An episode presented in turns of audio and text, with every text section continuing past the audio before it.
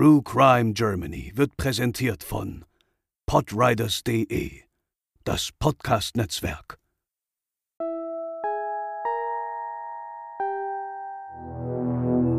Zwischen 1983 und 1990 sorgt ein brutaler Vergewaltiger und Mörder im deutschen Grenzgebiet zu den Niederlanden und Belgien für Angst und Schrecken auf den Straßen. Er hat es auf junge Mädchen und Frauen abgesehen, die nach einer Mitfahrgelegenheit suchen. In Episode 52 erfahrt ihr, wie dieser lange Zeit ungeklärte Fall viele Jahre später doch noch gelöst werden konnte. Heute bei True Crime Germany die Anhalterinnenmorde.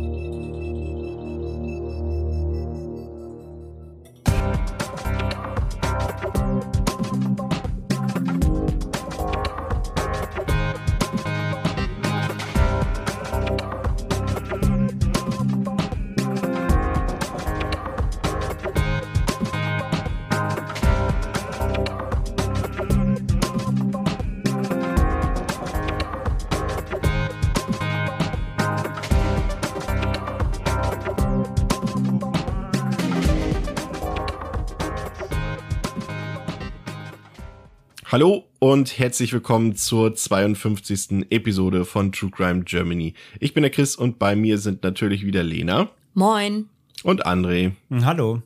Und an dieser Stelle wollen wir uns mal wieder bei euch bedanken dafür, dass ihr unsere Episoden so fleißig hört. Und außerdem wollen wir euch darauf hinweisen, dass unser Podcast-Netzwerk Podriders und damit auch wir eine neue Webseite ins Leben gerufen haben. Dort könnt ihr alle unsere Episoden finden, Informationen zu uns und natürlich auch alles Wissenswerte zu den anderen Projekten in unserem Netzwerk, zum Beispiel zu True Crime Austria, ein Podcast mit unserer ehemaligen Moderatorin Cat, in den ihr unbedingt mal reinhören solltet. André, wie erreiche ich unsere Webseite? Ja, ganz einfach unter podriders.de, geschrieben POD, wie bei Podcast und dann Riders, R-I-D-E-R-S. Äh, findet ihr auch in unseren Shownotes den Link und wie Chris gerade sagt, findet ihr eben auch Informationen zu unseren Personen und so weiter und so fort. Guckt gerne mal rein. Ja, und auch für den Monat Juni haben wir uns wieder ein Thema rausgesucht, mit dem wir uns ausführlich beschäftigen wollen. Dieses Mal geht es um Verbrechen, die ja auf der Straße begangen wurden. Und in unserer zweiten Monatsepisode, dann in zwei Wochen, berichten wir euch dann wieder von drei verschiedenen Verbrechen, ähm, die alle eben auf den Straßen der Bundesrepublik passiert sind. Heute soll es aber explizit wieder um einen Kriminalfall gehen, der wohl wie kein zweiter zu diesem Thema äh, passt. Die sogenannten Disco-Morde, beziehungsweise, wie ihr schon im Prä-Intro gehört habt, die Anhalterinnenmorde, die sich im Grenzgebiet Deutschlands zu den Niederlanden und Belgien zwischen 1983 und 1990 abgespielt haben. Äh, gleichzeitig will ich an dieser Stelle auch wie gewohnt eine Triggerwarnung aussprechen. In der heutigen Folge geht es unter anderem um sexuelle Gewalt an Frauen und Jugendlichen. Ja, das Thema Trampen bzw. Anhalter dürfte wohl jeder von uns oder jede von uns auf irgendeine Art und Weise kennen. Entweder weil man in der Jugend vielleicht mal einen wichtigen Zug verpasst hat und der nächste erst ein paar Stunden später kommen sollte. Ja, das Dorfleben kann da manchmal echt umständlich sein. Oder weil unsere Eltern uns davor gewarnt haben, nach Ausflügen, Partys, Kino- oder Konzertbesuchen eben nicht mit Fremden im Auto mitzufahren.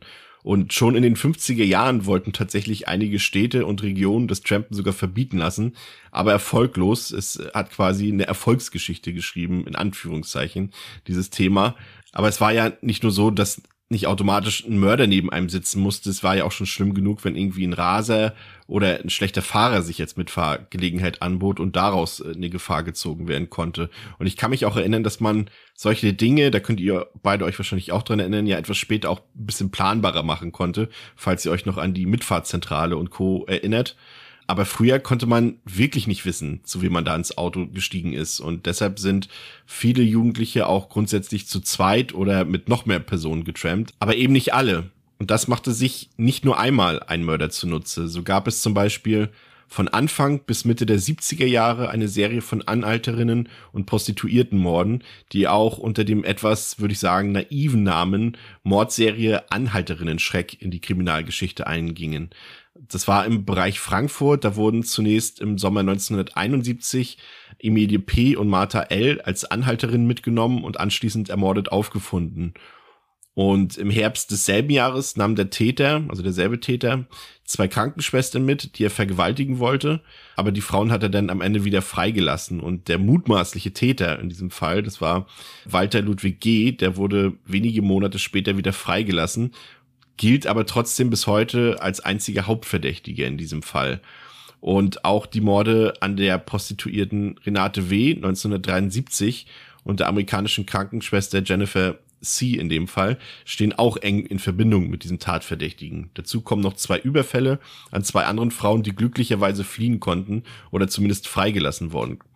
Und der Fall wurde damals auch ausführlich bei Aktenzeichen XY besprochen und ist deshalb so besonders, weil er einen 25-minütigen Filmfall zeigt. Es war eine absolute Besonderheit, die dafür sorgte, dass nur zwei Filmfälle ausnahmsweise in dieser Sendung gezeigt werden konnten. Und auch der Münsterlandmörder trieb zwischen 1971 und 1974 sein Unwesen und ermordete gleich vier junge Frauen, die eben auch zum Teil als Anhalterinnen bei ihm im Auto mitfuhren. Dieser Fall gilt heute noch als großes Mysterium der deutschen Kriminalgeschichte, denn auch dieser ist bis heute ungeklärt und es gibt kaum Anhaltspunkte auf die Identität des Mörders. Zwischen 1975 und 1978 wurde dann in Heidelberg wieder eine Mordserie gestartet. Diesmal sind vier Frauen einem Mörder zum Opfer gefallen, die ebenfalls per Anhalter unterwegs waren. Und es ist tatsächlich nicht auszuschließen, dass es sich hierbei ebenfalls um Taten des Münsterlandmörders handelt. Und bis heute wird nach dem Täter gefahndet. Ja, und so könnte man vermutlich endlos weiter über Morde an Anhalterinnen berichten, oder? Ja, und das waren bisher eigentlich nur Fälle aus den 70ern. In den 80er Jahren wurde es nicht besser, wie allein unser Hauptfall heute noch beweisen wird.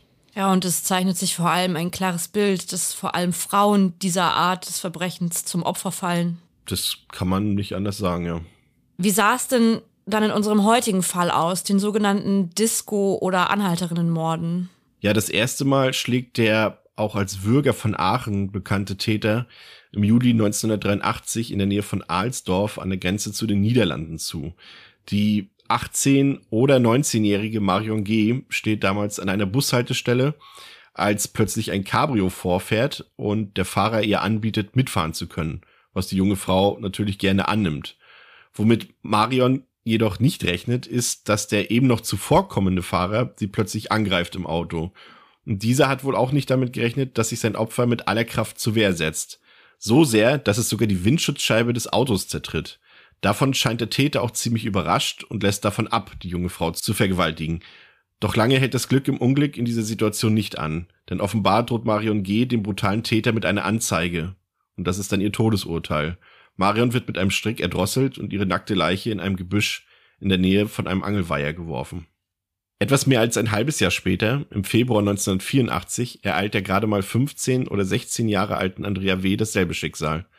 Nicht weit entfernt vom ersten Tatort schlägt der Täter, der es offenbar auf junge Anhalterinnen abgesehen hat, in der Nähe von Würselen wieder zu. Das Mädchen ist auf dem Heimweg nach einem Disco-Besuch. Es ist nicht das erste Mal, dass sie die Möglichkeit des Trampens nachts in Anspruch nimmt, um möglichst schnell nach Hause zu kommen. Doch dieses Mal geht es schief. Der Täter schlägt wieder mit aller Kälte zu. Er vergewaltigt das Mädchen, er erwürgt es und wirft ihren leblosen Körper an einem Feldweg aus dem Auto. Auch die 17-jährige Angelika S. befindet sich am 31. August 1984 auf dem Heimweg nach einem Besuch in der Disco Rock Fabrik. Wieder ist es mitten in der Nacht und wieder nutzt der brutale Mörder die Situation eines jungen Mädchens aus. An der B 221 nahe Geilenkirchen steigt Angelika in das Auto des Mannes, dessen Taten offensichtlich einem Muster folgen. Die Leiche von Angelika wird nur wenig bekleidet in einem Waldstück entdeckt. Bis zur nächsten Tat vergeht nun deutlich mehr Zeit über drei Jahre nach dem Mord an Angelika hat der Serienmörder die 18-jährige Marion L. auf dem Gewissen. Das Muster bleibt gleich. Die junge Frau steht nach dem Besuch in der Disco in der Nacht vom 29. Oktober 1987 an einer Bushaltestelle in Aachen und nimmt die Mitfahrgelegenheit gerne an. Ihre Leiche wird später unter Laub gefunden. Auch Marion wurde vergewaltigt und getötet. Nicht so ganz ins Muster passte die nächste Tat des unbekannten Mörders. Zwar hat er es am 16. Juni 1990 wieder auf eine Anhalterin abgesehen, die nach einem Disco-Besuch auf eine Mitfahrgelegenheit hofft, doch sein Opfer ist dieses Mal ein paar Jahre älter. Falls der Täter tatsächlich ein festes Schema bei seinen Opfern hat, kann er sich jedoch auch optisch in der 31 Jahre alten Sabine N. getäuscht haben, als er diese bei Niederkrüchten in sein Auto lässt. Aber vielleicht ist es dem Mann auch schlicht egal. Letztlich leistet Sabine keinerlei Gegenwehr, als der brutale Mann sie zunächst vergewaltigt, ehe er sie erdrosselt. Als man ihre Leiche in einem Wald bei Wegberg fast genau ein Jahr später findet, ist diese bereits skelettiert. Die Taten gingen als Disco-Morde bzw. Anhalterinnenmorde in die deutsche Kriminalgeschichte ein. Und für lange Zeit sollten diese schrecklichen Verbrechen auch ungeklärt bleiben. Keine Spur vom Täter. Erst 17 Jahre später, im Jahr 2007, nahmen Beamte einen 51-jährigen Mann fest, der beim Diebstahl von Metallschrott erwischt wurde. Dieses Ereignis brachte unerwartet Bewegung in den Fall. André, erzähl uns doch mal, wie die Ermittlung vonstatten ging und wieso es überhaupt so lange gedauert hat, den Mörder zu finden. Ja, ins Rollen kam eigentlich alles, als ein Radfahrer da 1983 die Leiche des ersten Opfers, wie von dir benannt, Marion G., nackt und erdrosselt in einem Waldstück im Gebüsch fand. Bei der Untersuchung fand man heraus, dass sie zuvor gefesselt worden sein muss. Die Polizei suchte daraufhin das gesamte Gelände ab, um irgendeinen Hinweis auf den oder die Täter zu finden oder ein Beweismittel mit Fingerabdrücken, denn die Untersuchung der Leiche hatte keine Ergebnisse hervorgebracht. Gefunden hat man dabei dann viele verstreute Glasscherben. Äh, recht schnell kam der Verdacht auf, dass es sich dabei um Glas aus einem der Fenster des Autos des oder der Täter handeln könnte. Wir haben es ja von Chris auch gehört in der Beschreibung. Das Opfer hatte bei äh, dem Abwehren des Angriffs die Windschutzscheibe zertreten und genau diese Scherben fanden die Ermittler eben dann. Und die Polizei klapperte daraufhin alle Autowerkstätten im Umkreis des Tatortes ab, weil sie hofften, dass in den vergangenen Tagen ein Auto mit entsprechendem Schaden zur Reparatur abgegeben wurde. Natürlich war es pure Spekulation, da ja niemand wusste, woher der Täter stammte und welche Entfernungen er oder sie mit einer gegebenenfalls kaputten Scheibe noch hätten zurücklegen können. Man hatte zudem die Hoffnung, dass man aufgrund der Beschaffenheit des Glases den Typ des Wagens feststellen könnte. Allerdings ist die Verarbeitung des Glases nicht so markant beschaffen, dass sich davon auf einen Fahrzeugtyp schließen lässt. Die Suche nach dem Fahrzeug brachte letztendlich keine Ergebnisse mit sich. Also hatte man quasi Spuren, konnte diese aber nicht wirklich auswerten. Und der Täter blieb dann vorerst unentdeckt? Äh, ja, genau. Man hatte die Scherben und einen Leichnam, aber kam damit erstmal nicht weiter. Und dann wurde im Februar 1984, wie bereits von Chris gehört, die Leiche des nächsten Opfers, Andrea W., gefunden. Hier kam die Polizei einen Schritt weiter. Man fand Sekret an der Toten. Problem war, die Technik war in den 80er noch nicht so weit, um diese Spur auch wirklich auszuwerten. Zwar konnte man feststellen, ob es sich beispielsweise um Speichel, Blut oder Sperma handelte, davon ableitend konnte man auch die Blutgruppe der oder desjenigen bestimmen, dem die Probe gehörte, aber nicht von wem sie stammt konkret. Zudem war die Menge des gefundenen Sekrets bei Andrea W.s Leiche viel zu gering, um damit zu arbeiten. Wir werden später dann von dir, Lena, noch gesonderte, sehr interessante Details über die Entwicklung der DNA-Analyse und der forensischen Forschung hören. In unserem Fall fand man heraus, dass es sich bei dem Sekret um Sperma handelte. Es sich also auch um ein Sexualdelikt handelte. Hier endeten die Ermittler aber erneut in einer Sackgasse. In Mordfällen untersuchen Ermittler normalerweise auch erstmal das nähere Umfeld der Opfer. Bei Anhaltermorden passen Angehörige und Freunde aber eher nicht ins Täterprofil da die Wahl der Opfer in der Regel willkürlich getroffen wird. Nach einem halben Jahr erfolgloser Ermittlung wurde am 2. September 1984 dann die Leiche von Angelika S. von Spaziergängern in einem Wald bei Aachen entdeckt. Auch sie wurde entkleidet, nur BH und Strümpfe fanden die Ermittler am Tatort. Die restlichen Kleidungsstücke waren spurlos verschwunden. Wie bei den beiden vorangegangenen Morden wurde auch bei Angelika S. der Tod durch Erdrosseln festgestellt und wieder fand man Spuren von Fesselung. Alles ließ darauf schließen, dass es sich um den oder die gleichen Täter handeln musste. Am Tatort fand man erneut Spuren, doch nach wie vor verhinderte der Kenntnisstand über DNA-Analysen eine Auswertung dieser. Zudem wurden erneut Spermaspuren gefunden und somit handelte es sich auch hier um ein Sexualverbrechen. Auch wenn die Ermittler mit den Spuren zum Zeitpunkt des Fundes nicht arbeiten konnten, wurden sie diesmal gesichert und auch archiviert. Eine Entscheidung, die später zum weiteren Erfolg der Ermittlungen beitragen sollten. Der britische Genetiker Sir Alec John Jeffreys forschte 1984 an Strukturen im menschlichen Erbgut und verglich Blutproben von Familienmitgliedern. Dabei stellte er fest, dass jeder von ihnen einen unverwechselbaren genetischen Strichcode besitzt also ein genetischer Fingerabdruck kann man sagen. Die einzige Ausnahme bilden eineigige Zwillinge dabei. Und so groß die Erkenntnis für die Forschung war, so unbrauchbar war sie zunächst aber für die Polizeiarbeit. Denn für die Untersuchung einer Probe brauchte man damals noch über eine Woche und zudem waren vergleichsweise große Mengen an Sekret nötig. Um die Methode in der praktischen Polizeiarbeit zu nutzen, sollte es also noch Jahre dauern. Man untersuchte mittels der neuen Methoden den Sekretabstrich des dritten Opfers, Angelika S., doch wieder ohne Ergebnis. Die Probe war einfach nicht auszuwerten. Zeugen gab es auch keine und so stand man wieder in einer Sackgasse. Ja, wir erleben das ja nicht zum ersten Mal bei einem unserer behandelten Fälle, dass der Zeitgeist es den Ermittlern so schwer macht. Mhm. Und oftmals wandte man sich ja dann an die Öffentlichkeit, wenn alle Möglichkeiten erschöpft sind. Und das war ja hier auch wieder der Fall, oder?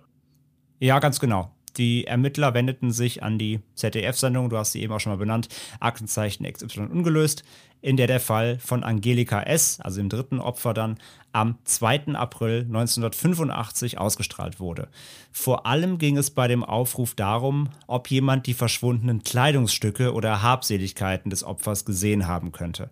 Es gingen zahlreiche Hinweise aus der Bevölkerung ein und ein Anrufer hatte den maßgeschneiderten rosa Anorak von Angelika S. auch gefunden.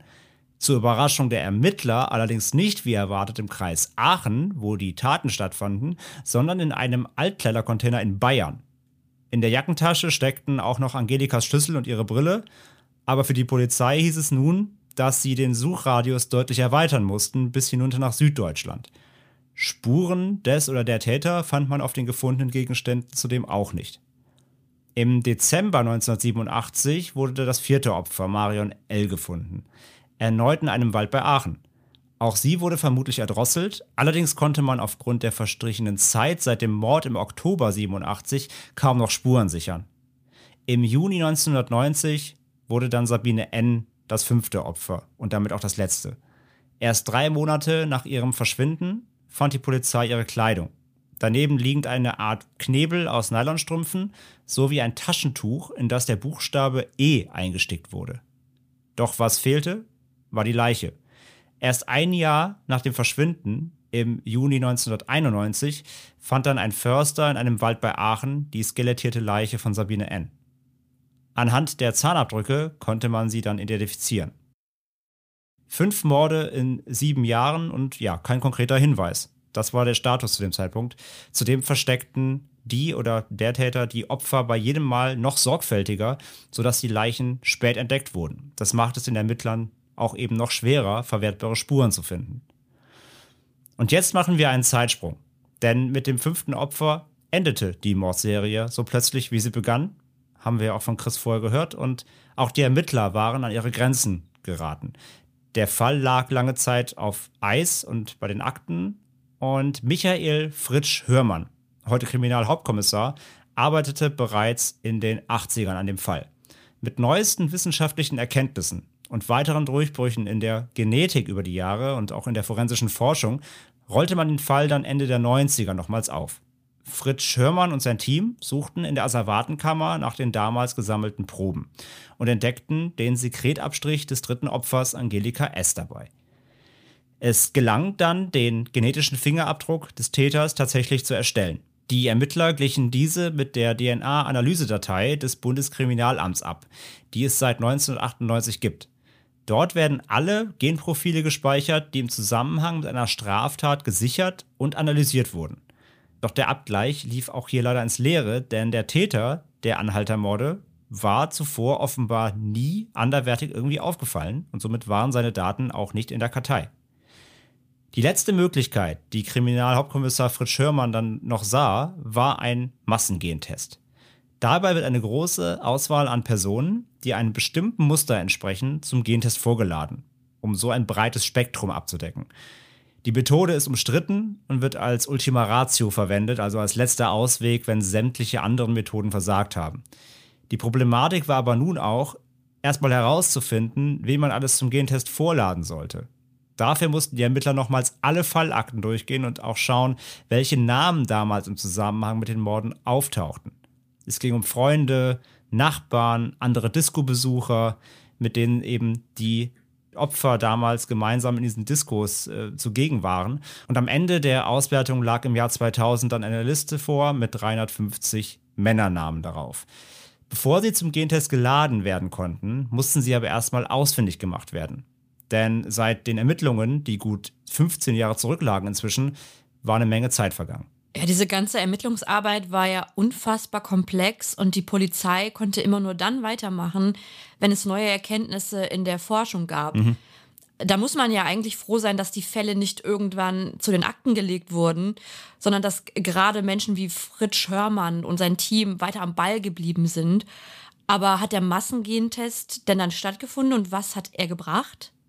Äh, ja, absolut. Und vor allem, also Mord verjährt ja nicht, klar, aber vollkommen klar. Also man hätte die Fälle auch irgendwann dann in Anführungszeichen in Vergessenheit geraten lassen können, aber eben gerade das Team, die eben seit den 80ern daran arbeiteten, war natürlich versessen darauf, das zu lösen, hat natürlich auch den Antrieb, das zu lösen. Und ja, der Massengentest oder das Massenscreening, wie man es auch nennt, wurde 2007, also sieben Jahre nach Vorlage der Liste mit den 350 Namen, durch die Staatsanwaltschaft und einen Richter genehmigt. Also es hat sieben Jahre gedauert, bis es überhaupt dann weitergemacht werden konnte.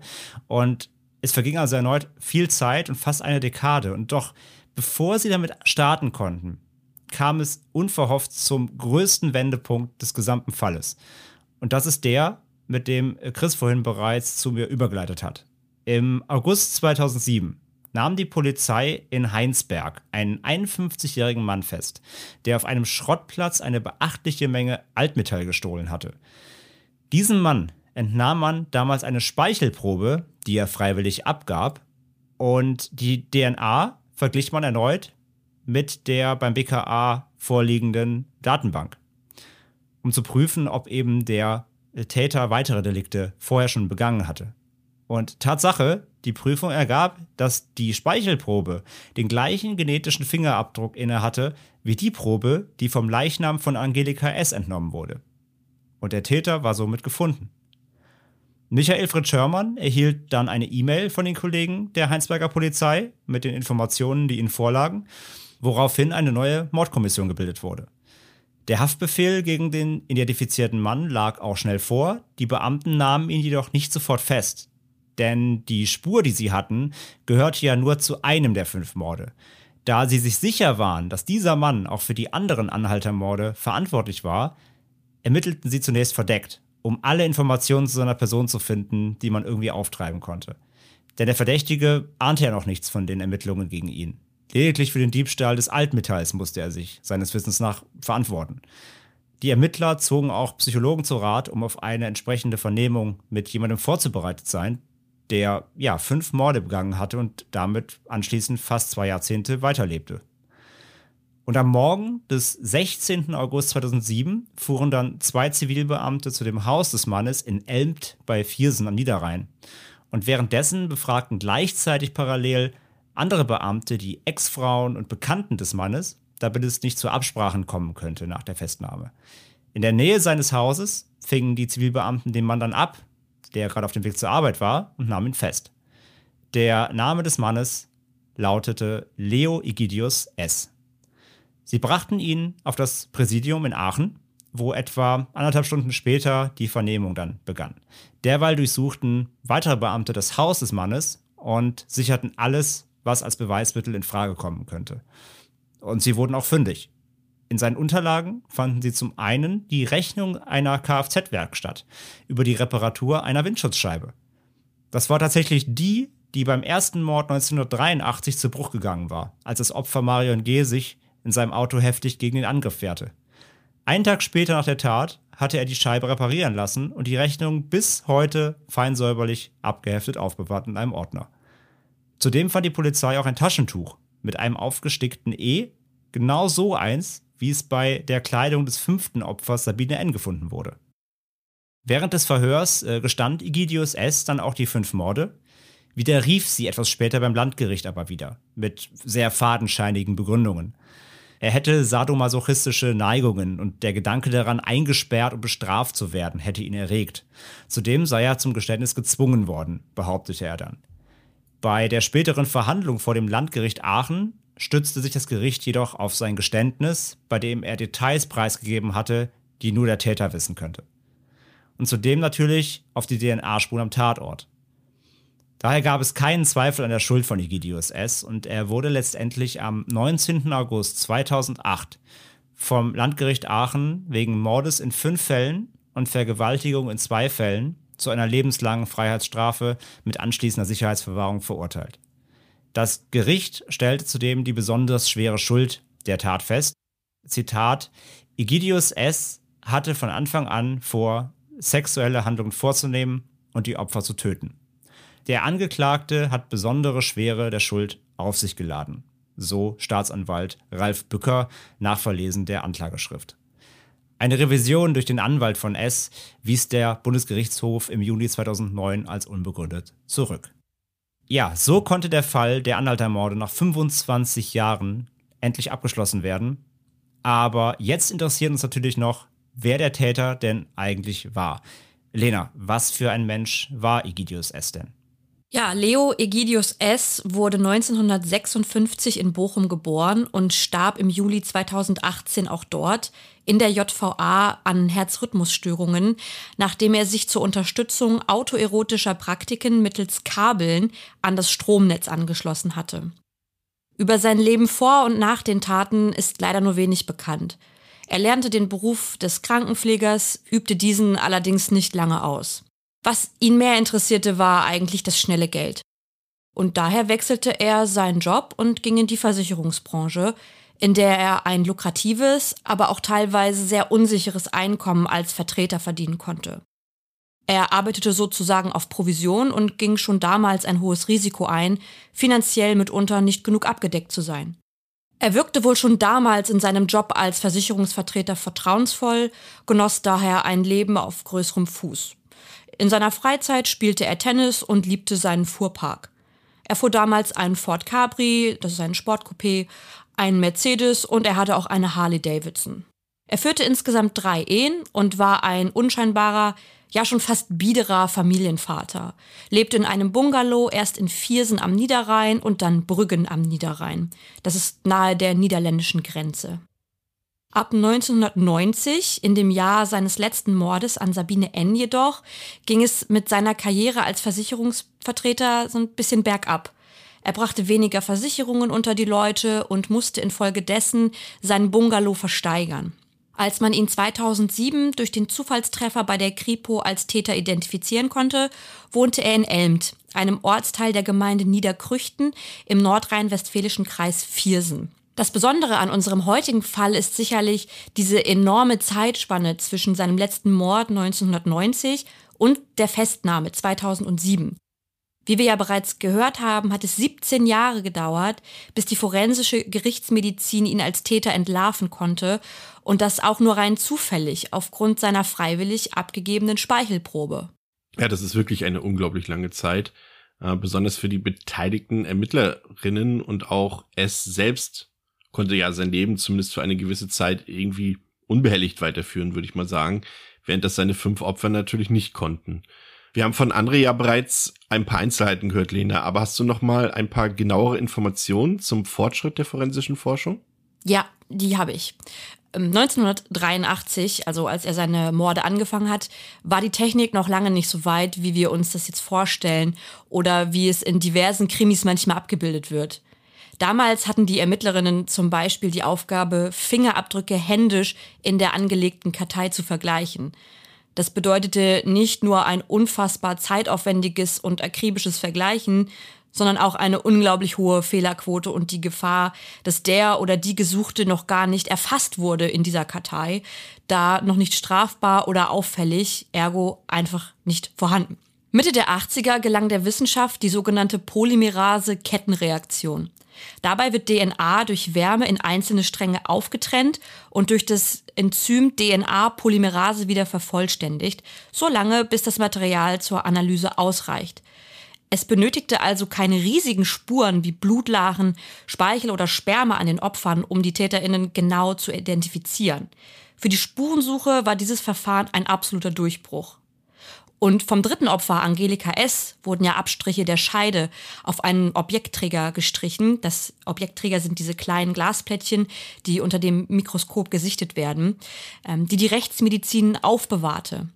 Und diese wurden, nachdem das Verfahren der Kettenreaktion vorhanden war, erneut untersucht und man fand tatsächlich noch Samenfäden. Zwar waren es durch die bereits verstrichene Zeit recht wenige, doch sie reichten aus und gaben der Kripo die Täter-DNA. Ja, aber zunächst wusste man mit dieser DNA ja gar nicht viel anzufangen, oder? Genau, das war dann der nächste große Sprung in der Forschung, denn nur mit der Täter-DNA allein kommt man ja leider nicht so weit. Und die DNA-Analysedatei, kurz DAD, wurde am 17. April 1998 eingerichtet und speichert Genprofile in der nationalen Datenbank. Wie André das schon erwähnt hat, betreibt das ja das Bundeskriminalamt. Und in dieser Analysedatei werden sowohl durch eine DNA-Analyse ermittelte genetische Fingerabdrücke von bekannten Personen, sogenannte Personendatensätze, als auch von Tatortspuren, die von unbekannten Personen stammen, sogenannte Spurendatensätze, registriert und abgeglichen. Doch leider war Egidius S. zu der Zeit, also 98, noch nicht in diesem Datensatz erfasst, da er nicht straftätig aufgefallen war. Er war, wie ich vorhin bereits erwähnt habe, ein unbeschriebenes Blatt und hatte ja dieses absolute Doppelleben geführt. Um den Täter zu finden, sollten sogenannte Massengentests durchgeführt werden. Diese sind aber rechtlich nicht erlaubt bzw. umstritten, da sie die Menschen als schuldig befinden, bis ihre Unschuld bewiesen ist. Und wir wissen, dass das Prinzip ja eigentlich umgekehrt ist. Wir sind unschuldig, bis unsere Schuld nachgewiesen wurde. Auch der Datenschutz wird bei dieser Methode stark kritisiert. Und der britische Genetiker Jeffreys, von dem André zuvor schon sprach, hatte den Massengentest erstmals angewandt, um einen Doppelmörder an zwei Mädchen zu identifizieren. Ja, liebe Zuhörerinnen und Zuhörer, das soll es dann auch für heute gewesen sein. Vielen Dank, dass ihr wieder dabei wart und zugehört habt. Und denkt dran, in zwei Wochen gibt's dann schon die nächste Episode und da haben wir drei Fälle rausgesucht für euch, die ebenfalls mit der Thematik quasi Verbrechen auf der Straße zu tun haben. Und die werden sehr, sehr unterschiedlich ausfallen. Also seid schon mal gespannt. Und bis dahin bleibt sicher. Das war's für heute mit True Crime Germany und Chris, Lena und André. Ciao. Tschüss. Tschüss.